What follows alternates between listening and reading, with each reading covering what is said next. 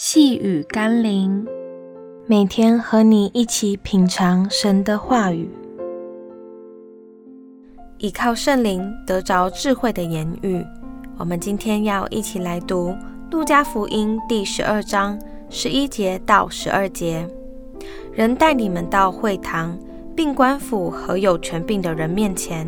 不要思虑怎么分诉，说什么话，因为正在那时候。圣灵要指教你们当说的话。许多人都会同意说话是一门艺术，毕竟要不说错话，还真是前无古人后无来者。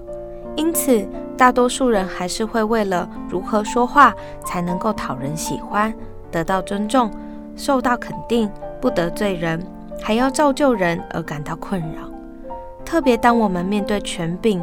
压力、危机或是负面情绪时，我们的口更是难以控制，不论是口无遮拦、语无伦次、词不达意，或是胡言乱语。但耶稣提醒我们，越是面对紧张、危急、压力，或是有情绪的时候，越是要谨守口舌，让圣灵帮助我们保持内心的平静安稳，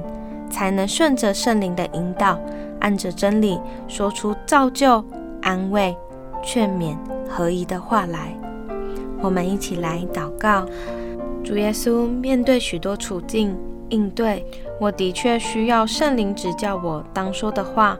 因为只有你是鉴察人心的神，也唯有你可以给我智慧的言语和知识的言语，使我所说的话带着你的真理、权柄、能力，能胜过仇敌，或能造就、医治、安慰人。奉耶稣基督的圣名祷告，阿门。细雨甘霖，我们明天见喽。